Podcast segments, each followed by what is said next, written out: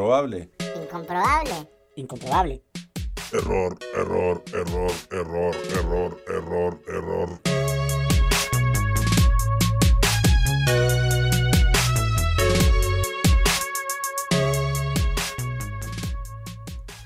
Sal. Pablo Damián Rubenich. Y atención, el disparo. ¡Y sí! ¡Sí! ¡Sí! ¡Gol!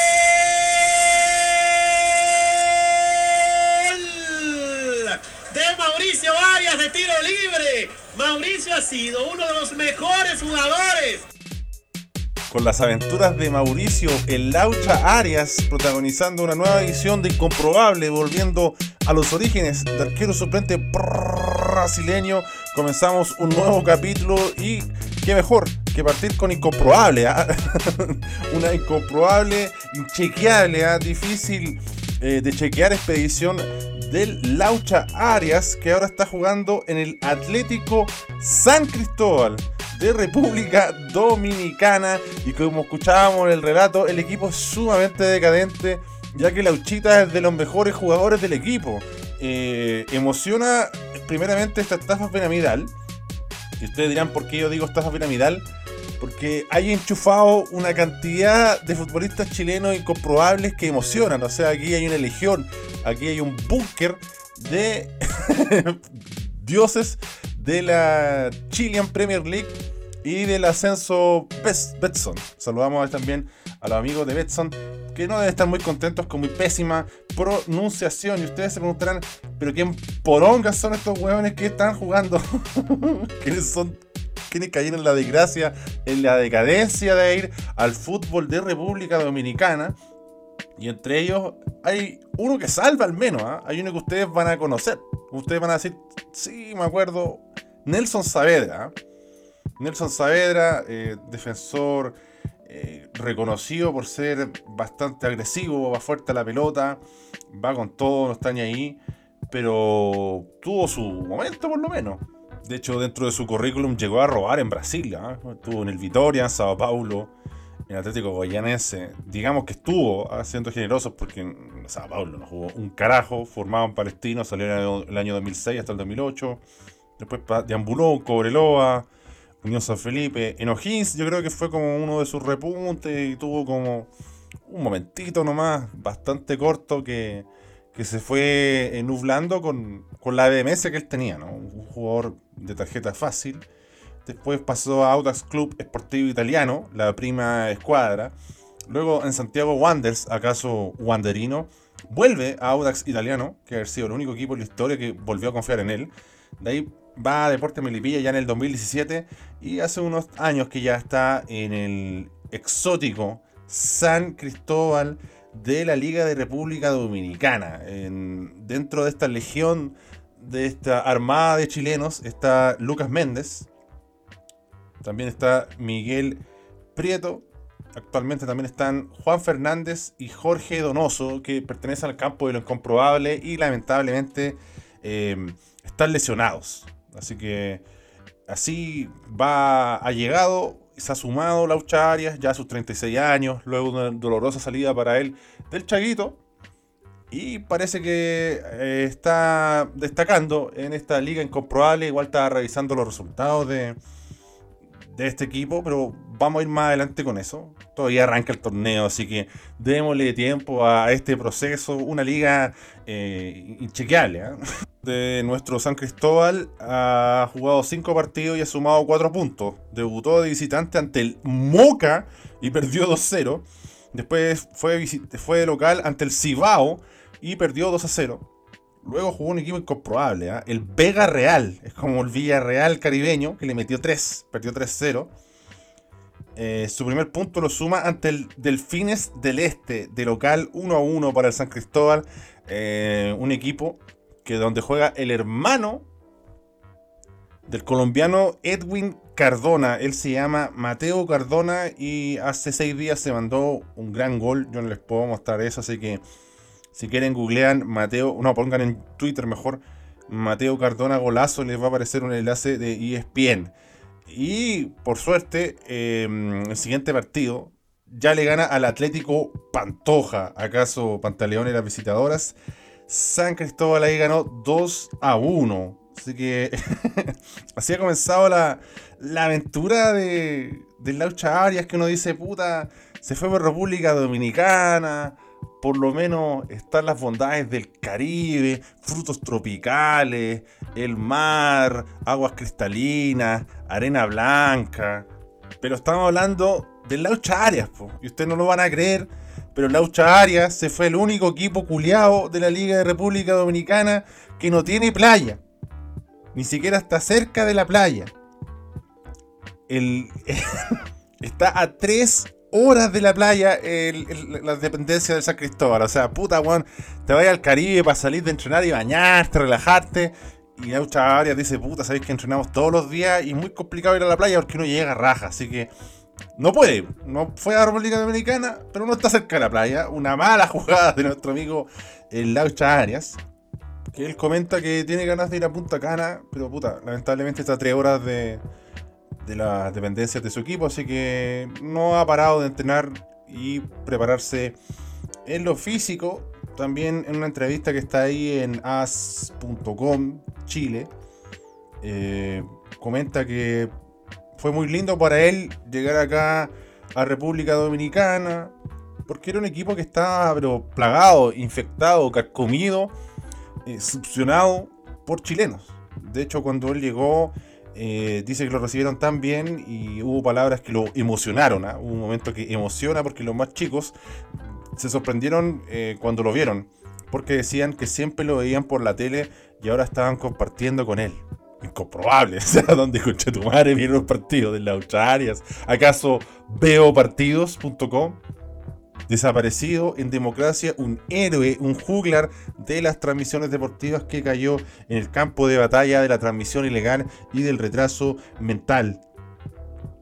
También comenta en la entrevista que mm, su llegada a este exótico país fue gestada por Edson Pavés, que es un CEO de la Academia Atlético Chile que busca generar impacto en otros países. Él comenta también que, pucha, lo atrayeron diciéndole que un jugador como él iba a ser muy importante para República Dominicana. Le vendieron la pomada de que están llegando jugadores de nivel, entre ellos el Chiqui Pérez, que el ex central de Boca que ahora está jugando en el Cibao Fútbol Club. ¿Conocen al, Chiqui Pérez ustedes? Un central bien cochino para jugar, ¿ah? que zapatitos con sangre, que ahora eh, ha vivido un repunto en su carrera jugando en el Cibao. Increíblemente, eh, en otro hecho incomprobable, ¿eh? el Aucha Aria dice que tenía posibilidades de seguir en la Chilean Premier League, de pasar a la primera división chilena, pese a estar jugando el ascenso Betson, pero prefirió República Dominicana, comillas, para mostrar más la liga. O sea, ¿qué vamos a mostrar nosotros con el Laucha Aria? Más allá de este gol que muestran que parece la reencarnación de Roberto Carlos. Una de las cosas incomprobables también que le menciona es que le piden consejos. Y él les dice, miren cabros, si, si andan bien acá en el San Cristóbal, tienen posibilidades de tener una liga más competitiva. O sea, ¿quién porongas mira la liga de República Dominicana para traerse un refuerzo? ¿Acaso Guachipato? Otro de los hechos que quiero remarcar de la Uchita Arias que dice em, es un equipo nuevo pero bastante grande. Según lo que he averiguado, y es un equipo que apenas tiene 6 años de vida, así que muy inchequeable la, la, Republican Dominican Premier League. Eh, donde al menos está gozando ahí del, del, ambiente tropical. Dice que también que es similar a, Malasia, donde él también jugó, que no es mucha la diferencia con Malasia, que hay humedad, que hay calor y que lo más importante para él es que la gente es muy cariñosa y tiene ese detalle que se lo puede eh, complementar muy bien con la gente chilena. Otro hecho que emociona, que me encanta del periodista que le, entrevistó, que le, ya le preguntó por, el equipo, por, las, por el país, si fue la playa. La Australia ya le dijo, ¿sabéis que está bien tres horas de, eh, de las playas no puedo ir? Y le insiste y le pregunta, ¿las playas? ¿Uno de los atractivos pueden ser una distracción? Y ahí la puta, yo lo supongo muy incómodo diciendo, eh, en los comentarios que se publican siempre se habla de las playas. Pero nosotros estamos a tres horas de una playa. Entrenamos todos los días y se complica mucho. Es la misma puta respuesta. De hecho, creo que si, si- si él va a tener un, a futuro un tiempito libre en la semana, bienvenido sea. Y vende la pomada que él está con la mentalidad de ser campeón y ganar cosas importantes con el Atlético San Cristóbal. Remarcando que es muy importante entrenar, ya que debutan en el clásico ¿ah? contra, el contra el Moca. El Moca que ya les pasó eh, el moco por la cara y les ganó como 2-0 como ya les había adelantado. Después hay un total de anécdotas interesantes por su paso en la Liga Argentina, eh, Daud Gazales, y los partidos de Sudamericana y Libertadores con la U. Así que los invito a ir a esta nota de chileas.com, eh, donde pueden...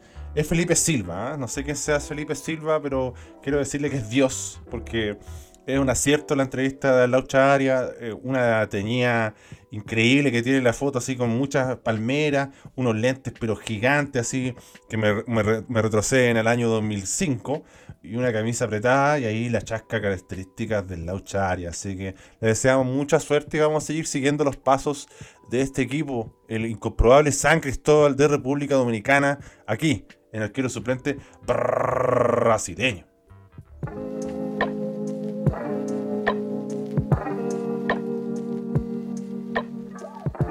Este capítulo es auspiciado por Betson. Betson te trae las mejores apuestas deportivas, juegos de casino y live casino. Regístrate, deposita y llévate un bono de hasta 100 mil pesos que puede incluir un free bet. Betson Chile, el mejor sitio de apuestas donde no tan solo puedes optar a apostar por fútbol, también tienes eh, básquetbol, tenis, también puedes jugar póker, así que te animo a apostar Betson donde también puedes apostar por el ascenso Betson, la segunda división, el escalón que precede a la Chilean Premier League. Así que la invitación está hecha. Disfruta del fútbol. Vibra con las apuestas en Betson.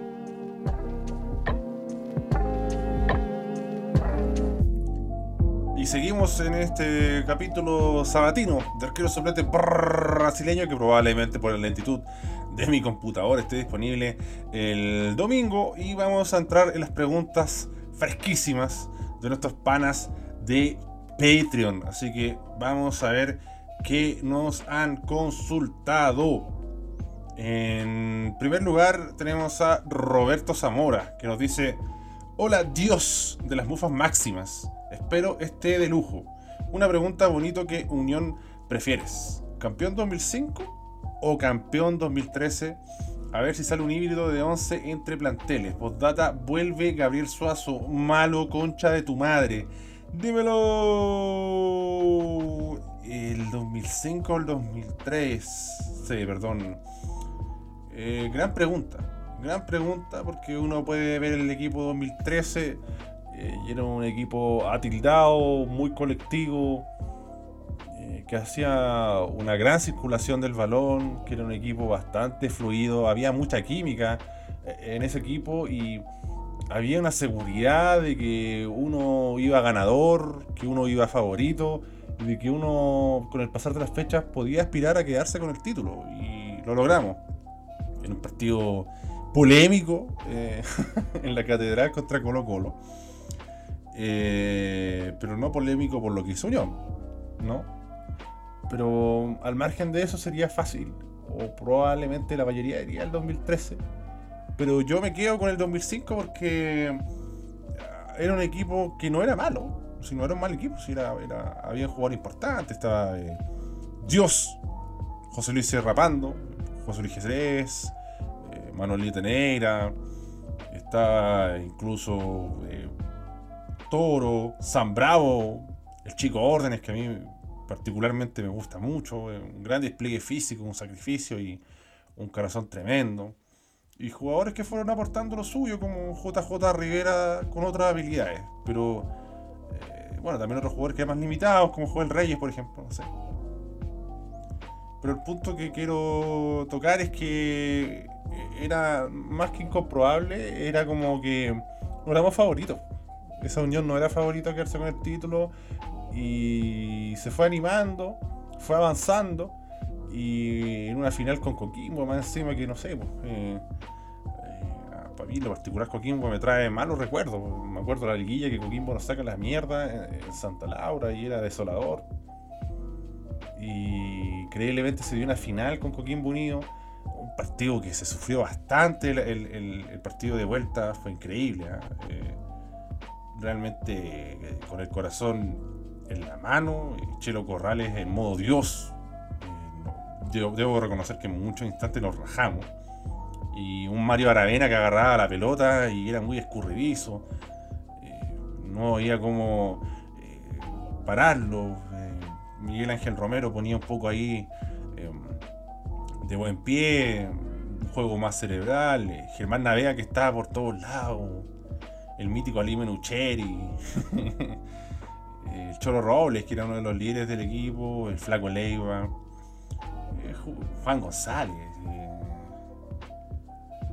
por ahí se me va a olvidar uno u otro, pero fue un partido durísimo, que hasta los, últimos minutos con el gol del Coto eh, uno respira un poco más, pero asedió y asedió y asedió y empujaba a ese equipo de Coquimbo eh, de forma increíble. ¿ah? Dos goles del Choro Robles, si mal no recuerdo. Y fue un partido tensísimo, la lluvia, el Coquimbo que entraba por todos lados. Entonces, no sé, me dejó como. eh, me, me marcó más ese equipo, me marcó más ese equipo. eh, no puedo decir que así como que era más chico, así como si fuera un infante, pero sí era más chico. Pero no sé, Unión no venía de grandes temporadas, así que yo en esta me quedo con el del 2005. Así que, además que, puta, este el Coto. Bueno, el Coto estuvo los dos, pero como jugador. Así que eh, me quedo con, con la Unión del 2005. Eh, también tenemos la pregunta de Diego Rojas, que nos dice arroba Dios del líquido percolado. ¿Reviviría alguno de estos torneos continentales falopa? Dígase Copa Mercosur, Copa Master, León Leos, etcétera. Si fuera así, ¿cuál sería ese torneo y por qué? Aclare, con el pene. Yo la verdad no, no reviviría estos torneos porque están muy llorones con el calendario, juegan dos partidos a la semana, ay, mi día no quiero viajar, encima ahora estamos con el coronavirus, entonces ese espíritu caga todo. Igual no estaría mal hacer un torneo para... Pues al final yo creo que la gracia de estos torneos también es entre que equipos que adquieren experiencia y momentos eh, memorables, creo que mm, podría repartirse un poquito más de plata. Pero, ¿qué, qué, qué- qué puedes hacer de lado a la Libertadores y a la Sudamericana? De hecho, yo creo que el, el formato actual de Copa Sudamericana es muy entretenido. Es mucho más atractivo que, que los otros partidos de, de eliminación directa. eh, hay más roce, hay más oportunidades. eh, es un poco más, no, encuentro la palabra, ¿no? Eh, estable, no es como que de un relámpago un equipo ganó tres partidos y se metió. Y más que eso también creo que si, si los equipos son argentinos, brasileños que llegan de una y no sé, pues si en, en lugar de Guachipato jugar con Antofagasta y Guachipato jugara con un brasileño y el otro jugara con un uruguayo, sería ya, pero inobjetable, intocable, un tremendo formato de torneo, me, agradó bastante. Entonces, es difícil planear algo eh, al lado de eso. eh, ¿Qué podríamos hacer? No sé. Eh, por ejemplo, en- en Europa está la, la Champions, está la Europa League y ahora está esa Europa League falopa de los equipos que quedan ahí eh, a, la deriva, así como en, el límite, en el limbo, que estuvieron a punto de clasificar y no clasificaron. Yo haría algo similar. Haría algo similar, pero la gracia es que fueran pocos equipos. Do- dos representantes por país. Haría una weá, no sé. Lo haría como el sudamericano sub-20. así, Un grupo acá, un grupo allá. Pasan cuatro semifinales, final, se acabó la. Para que también esos equipos no se revienten tanto. y corta. Así dos, dos grupos. Eh, sí, formato sudamericano sub-20. Le, le dais una fecha libre a un para que descanse también. No jueguen tanto. Eh, el tema es que cómo lo hacemos con los equipos bueno, los, los que quedan al borde de Clasicar Sudamericana. Lo hacía un formato más corto y se pueden bordar una estrella, así que yo creo que habían equipos como Unión La Calera que estarían bastante interesados. o Santiago Wanderers, ¿ah? Basta Santiago Wanderers. Así que yo creo que por ahí iría mi, respuesta al amigo Diego. Eh, también está Carlos Ureta, que volvió, o sea, que no que volvió, que es uno de los nuevos inversores del mercado de cacao, así que lo saludamos y nos congratula su aporte a este erótico espacio. Y nos dice, ¿qué tipo de estafa piramidal es esta? Por favor, aclararle a la audiencia que ya no se entiende. ¿Acaso Don Rafael Garay está tejiendo hilos desde Capitán Javar? Eh, bueno, mm, ah, bueno, hace varios capítulos en verdad, como hace 50.000 capítulos atrás lo expliqué. Eh, Patreon. Eh, yo tengo un Patreon que se llama Gandongazo Chile. Y es una instancia donde la gente em, puede participar del programa. O sea, pone plata y accede a ciertos beneficios, como por ejemplo la pregunta interactiva y sirve para potenciar y financiar y motivar esta estafa piramidal comunicacional que arquero suplente brasileño, para que salga con más continuidad. Por ejemplo, si no hubiéramos tenido Patreon, probablemente yo no estoy cagando saco un capítulo hoy día. Eh, pero volvamos a la esencia antigua de ASB, así que eh, es para eso más que nada. Así que no hay obligación de hacerlo. El que se sienta eh, que lo deba hacer, bacán. Y el que no, nos puede apoyar de otra forma, sintonizando, compartiendo la historia en Instagram, comentando los videos en YouTube, invitando a gente a escuchar a sumarse a, esta estafa piramidal, invítalo a ser su propio jefe, invita a tres amigos, es más que nada eso, así que eh, gracias a la gente que se ha sumado. De hecho, hemos visto un incremento de, los mecenas de cacao en, Patreon, así que realmente eh, emociona y hay que agradecer, agradecer más ante esta noble donación. Por otra parte, también nos pregunta, ¿qué le pasa a Estefano Malasco? ¿Por qué usa short así de cortos? Basta, no, no me toquen a, Mañasco, que me ha agradado bastante su inicio en, Unión Española, pese al turbulento era Pelicer. Pero bueno, tiene, tiene un, buen colito, ¿ah? bastante redondeado, a los Ned Flanders esquiando en la nieve, así que eh, bien por Estefano Mañasco, que además nos demuestra que no todo es pene, así que tiene buenas posaderas y para... Em, remarcar o cubrir o maquillar o marcar o recortar distancias con Virgil van Dyke, ya que sabemos que la carrera de Mañasco es inversamente proporcional a la de Virgil van Dyke. Y creo que ante la falta de, de porque es medio cuadrado Van Dyke, él demuestra su estilizado cuerpo y sobre todo eh, su trasero.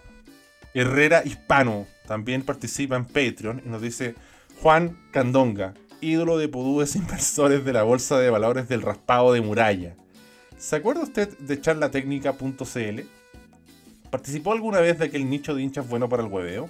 Le mando besos a usted y al resto de los pudúes. Me, agradó esa inclusión a los pudúes, a esta manada, a los retrasitos, los retrasitos, los canteranos de ASD.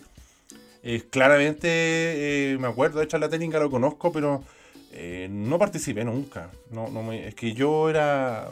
Yo era muy cavernícola para mis weas. hubo mucho tiempo que todos usaban MSN y yo ni siquiera tenía. De partida no tenía computador, no tenía internet, entonces no sé. Para mí internet era ir al colegio a poner canciones en YouTube. Después descubrí que se podían ver más cosas que canciones en YouTube. Eh, era ir al colegio a jugar una weá que se llamaba Manager Zone que era como un hat-trick falopa. De hecho, nunca tuve hat-trick porque todos me decían, oye, hacete esto, lo otro. Y bueno, no, tengo internet en mi casa, ni me interesa. Para mí, internet era descargar, weá, canciones, pues, hacerte cagar el, computador, weón. con, con virus y weá. Em, no, yo era muy negado, pero sí conocía charla técnica. Eh, tenía un compañero, el Johan. Y él me mostraba cosas de charla técnica y todo el cuento. Eh, bueno, era una sala de computación muy reducida, entonces siempre teníamos que compartir entre dos o tres computadores y ahí un guan que agarraba la manija y yo nunca. De hecho, me acuerdo que eh, tenía un compañero, el Guillén, un, ser insólito, inchequeable, e incomprensible y difícil de prever. Y yo me ponía muy tenso porque siempre eh, había una profesora de historia que nos llevaba a clases de vez en cuando al computador. y nos hacía ver cosas. Pues entonces, puta, me tocó con el Guillén y, yo me ponía nervioso porque el Guillén ponía en Google en esos tiempos, ponía Torres Gemelas. si tú ponías en Google imágenes, Torres Gemelas, salían imágenes de las Torres Gemelas y salían dos minas en pelota también. Y yo como, no, saca esa weá, que no, no, no. Siempre uno, uno hueveaba con esas estupideces. Pues entonces yo no sabía mucho ocupar el computador y no, no sabía cómo cerrar la ventana y la weá. Eh, siempre le echaba la culpa a otro weón, entonces... eh, Ese era lo que yo sabía de internet, pero no, no, no- no conocí mucho en profundidad hecha la técnica. Sé que tenían como expresiones clásicas, mostraban como jugadores así folclóricos, si no mal recuerdo, camisetas así como muy, muy psicodélicas y cosas así. Pero no, no. Nunca participé, pero no, no porque no me gustara o me gustara u otra cosa. Así que. Bien por charla técnica, no, no sé por qué dejó de existir nunca alcancé a disfrutarlo plenamente. Así que. eh, mm, puta, todo weón que, su- que le gustaba el fútbol en, esa en esos tiempos te hablaba de charla técnica. Así que. Eso me, me, me da a entender que le iba muy bien. Carlos Ureta. ¿Habrá un episodio especial del Gran Pony Ruiz? Nos tiró tres preguntas a Carlos Ureta, pero no importa. Capaz ahorita no rompe el huevo y el pene. Así que lo escuchamos. Dice: ¿Habrá un episodio especial del Gran Pony Ruiz en la semana de su cumpleaños? Maravillosa historia de superación. No quiero mencionar lo demás porque es como contar la historia, pero nunca me he animado porque ya se sabe lo del pony. Eh, sobre todo lo de sus padres. eh, a mí me gustaría entrevistarlo, sería un sueño tremendo. Hay muchas cosas que preguntarle. Hay mucho mito urbano en relación a ese equipo. Del Pony, eh, del Coto, de Candonga, de Sánchez. Así que. Del, del Pelado. Así que me gustaría preguntarle. ¿ah? También tenemos a Dios, Vladimir Pereira Candia, que nos dice: Maestro, una cortita, mejor mediocampista hispano, Toby o Coto, transparentar. Un abrazo, papi. Dímelo, por favor, sufragar para cambiar esta wea. Hashtag Piñera culiao, nos dice Vladimir Pereira Candia. Yo ya fui a sufragar al colegio de Emilia Lascar. Así que, amigues, chicos, vayan a votar. Los que no han venido a votar, quiero. eh, confío, ¿eh? voy a confiar más en que van a ir mañana. si hay, hay doble oportunidad. Y yo creo que la mejor hora para ir a, a- a- apostar, iba a decir, a votar. Bueno, el voto también es una apuesta, ¿no? Eh, política. Yo diría que el mejor horario es entre 10 y 11. 10 y 11 la haces terrible corta. Siempre la hago así y la hago terrible corta. Yo fui hoy día más que nada porque quiero ver los partidos tranquilos mañana. Eh, el Tobio, el Coto, eh, es que si hablamos de hispano, puta, el Coto le, el Coto se lo mea porque estuvo más años eh, que el Toby. Eh, el Toby Vega, de hecho, en su inicio, muchos no deben ni, ni saberlo, les va a sorprender o parecer incomprobable, pero en el inicio el Toby era el, el jugador que iba al uno contra uno, el jugador de velocidad, que abría la cancha, y tuvo una irrupción en Unión tremenda. O sea, imagínate el Toby flaco y rápido, con toda su capacidad técnica, eh, era tremendo. Eh, de hecho, hasta me atrevería a decir que el Toby era más popular en, en sus inicios que el Coto. Pero puta, Toby Vega deambuló en muchos equipos, entonces entre que se le perdió el rastro y todo su pasar se hizo un, tanto incomprobable. Y por ahí perdió cierto reconocimiento o, o, ¿cómo se llama? o prestigio acá en Chile, como que se ninguneaba el Toby, como, ah, sí, tiene mira esa guata, cómo va a jugar a la pelota y bla, bla, bla. Pero el Toby era un gran jugador, de hecho el Toby eh, eh, tenía mucha llegada a gol en, sus inicios también. Tenía unos arranques tremendos. Eh, a mí me agrada mucho el Toby. Pasa que el Toby eh, se fue nomás. Tampoco se fue porque era simpático, sino porque era un gran jugador. Y eh, el- como la retina que la tiene el, común de los hinchas, sobre todo en esos años, eh, fue como un jugador que se fue esfumando, pero no porque fuera malo, sino porque era difícil eh, seguirle la pisada. O sea, igual yo encuentro que el Toby en, en, Logroñés eh, no fue a pasear, que ustedes dirán, ah, Logroñés no existe, pero en ese tiempo que, que un equipo europeo se fijara en un sudamericano era muy difícil. Y era como, ya, este es mías de espada, siendo que el, Toby no llegó hacia el Logroñés. Y hizo una buena temporada, tuvo buenos partidos en, en, en esos inicios. pues, Bueno, el Toby parte en regional a Talacama y ahí llega la Unión. Pero su primer, su segunda temporada, sobre todo en Unión, fue tremenda. Eh, de ahí pasa al, al Colo y ahí ya el, el Toby alcanza otro nivel, pero ustedes tienen que pensar que un jugador que pasa de Colo Colo a Regional Atacama o a Wanders eh, y después se fue a Gringolandia. ¿Cuál era el equipo? Eh, Metro Stars creo que era, ¿no? Y ahí ya eh, como que se fue desprestigiando todas las bondades del, del Toby. Después se fue a Racing, tuvo un año nomás. Después de nuevo eh, se fue a huear allá Arabia, un país, un equipo incomprobable. El Alcamá, no me acuerdo muy bien. Y ahí vuelve a terminar su carrera nomás. Pues vuelve a Unión, está un puro año. Después se fue a Perú. Y bueno, como algunos de ustedes lo deben reconocer más, eh, terminó en la UPO. Pero incluso ahí en ese momento, no sé si, pues sí, de decadencia ya, con una notoria ponchera, marcada diferencia igual y hacía grandes goles de gran factura. Eh, creo que el, que el Toby es como. eh, porque muchos deben ver TST y se ríen del Toby, jajaja, como que deben pensar que el Toby es un chante y no tenía gran capacidad, pero el Toby era un jugador muy bueno, muy prometedor, que hizo cosas interesantes también, ¿no? Pero creo que el Toby pudo ser más de lo que fue. Y va en un tema de, elegir su carrera, dónde ir, de quedarse en un lugar a explotar. Eh, de hecho, cu- cuando llegó Colo Colo, el- lo que se pensaba, lo que se venía del, del era muy esperanzador. Eh, bueno, ya que hablaron del tema cuando Roja y todo ese cuento, bueno, también se dice que, que hay una generación que se vio eh, eh, complicada con eso. Pero raya para la suma, igual yo me quedo con el Coto también porque el Coto hizo lo contrario. O sea, Coto se fue para afuera, fue al Sao Paulo, le fue mal, volvió y, y listo, se fue al Colo, ganó título. Se hizo un gran nombre. eh, Más encima tú dices Coto Sierra y te acordáis de Francia 98 y él fue el titular. Y el que le puso el pase al matador fue el Coto, aunque sea un amistoso. Y claro, cuando empezáis a ver más allá de esa Zamorano Sala, de los primeros que salen es el Coto. Sale el Coto, sale Marga, incluso no siendo un, un portero superlativo, sale Nelson Tapia, que era un portero más de ubicación que otra cosa. Pero mira lo que hizo Nelson Tapia.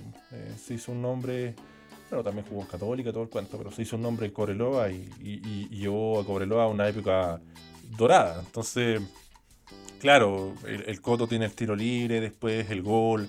Además, sobre todo ahora que uno ve que realmente nadie, nadie, no hay ningún especialista de tiro libre. O sea, eh, puta, un gol que pasa la barrera y tira la pelota a la concha de tu madre 17 kilómetros por arriba del travesaño, ya es un especialista en tiro libre. Entonces, no, po, un especialista en tiro libre, un gol que te hacía hartos goles de tiro libre, que hacía daño en los corners.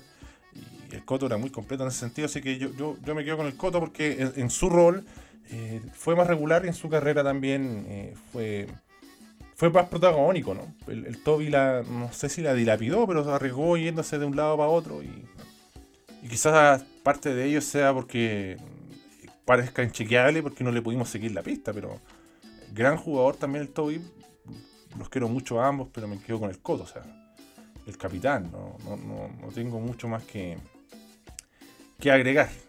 Em, también nos comenta el amigo Luis Sánchez Herrera. Y nos dice, hola Dios de ébano, cortita y al pie. Parece que un, un chanampista, porque chanampa es muy de cortita y al pie. ¿Cuál es su top 3 de openings de anime? Excelente pregunta.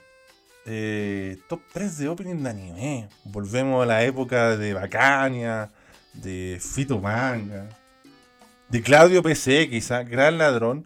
Eh, porque hay que poner Samurai X. El, el opening de Samurai X es tremendo. Eh, más me costaba mucho ver Samurai X, lo daban en televisión, lo daban los sábados en un horario incomprobable, mientras los viejos veían Miami Vice y eso, eh, no sé, lo, ¿cómo se llaman estos buenos? Tatán, tatán, tatán, los magníficos. Viste, te lo daban en la mañana. Y ahí, muy, muy fondeado salía Samurai X con Kenshin. Yo no sé si habrá mucha censura en ese tiempo por las. Bueno, eran buenos espadachines, se pegaban sablazos, quizás. Mucha de la sangre que tenía Samurai X la, la debieron eh, censurar, yo creo. También iba, con razón, iba en ese, hora- en ese horario incomprensible, en ese día incomprensible, fue como Evangelion. Que Evangelion también estaba como medio fondeado, así como ya el sábado a las 7, pum. Me daba risa eh, Me mucha más risa cuando me acuerdo de Evangelion porque me acuerdo que me perdí muchos capítulos porque me mandaron a hacer la confirmación, insólito. y me daba una raya así, pero ¿qué voy a hacer la confirmación? Hay que ver Evangelion. Todo el mundo está hablando de ello, cuando uno, puta, si cuatro amigos tuyos te decían que hablaban de Evangelion es que la estaba rompiendo. Así que yo no sé cuánto tuvo de impacto Evangelion en ese tiempo. Eh, pero sí, indudablemente tiene que ir el opening de Samurai X que vamos a pasar a escuchar al toque.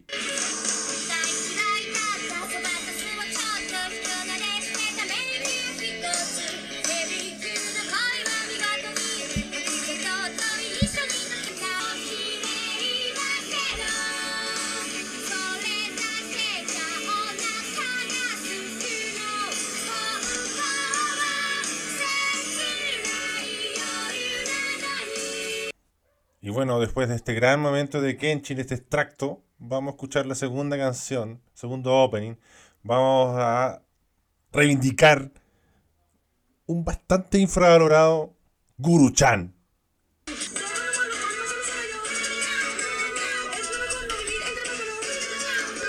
Del mono Sánchez yo pido la dimisión. Chupa pelis, chupa el pico.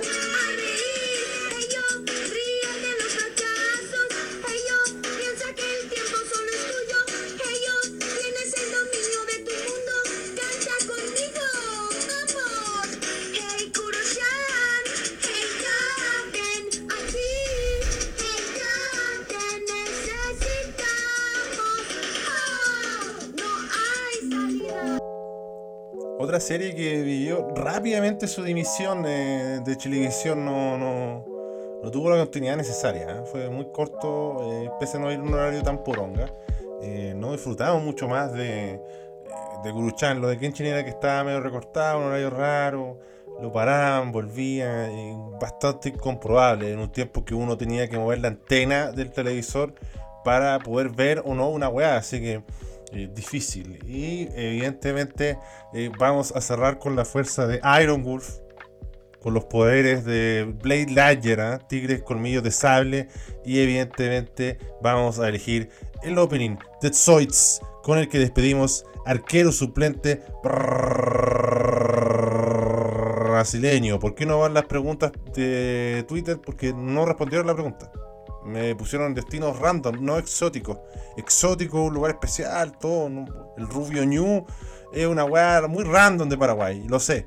¿Pero qué tiene exótico? Nada. Así que vamos a levantar la moral y a despedir esta estafa piramidal con Zoids.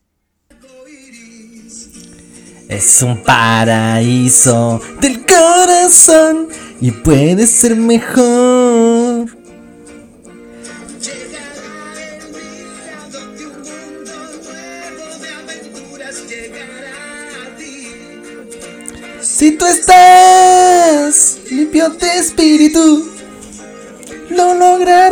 Fácil, te resultará. Y si vas donde el azul del doctor Orozco alumbre y escucha la voz del viento.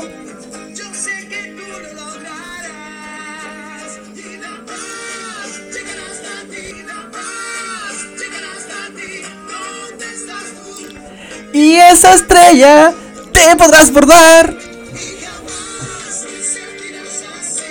Feliz de reír y el mañana descubrir. Hoy es tiempo de vivir la luz, la senda del camino a seguir.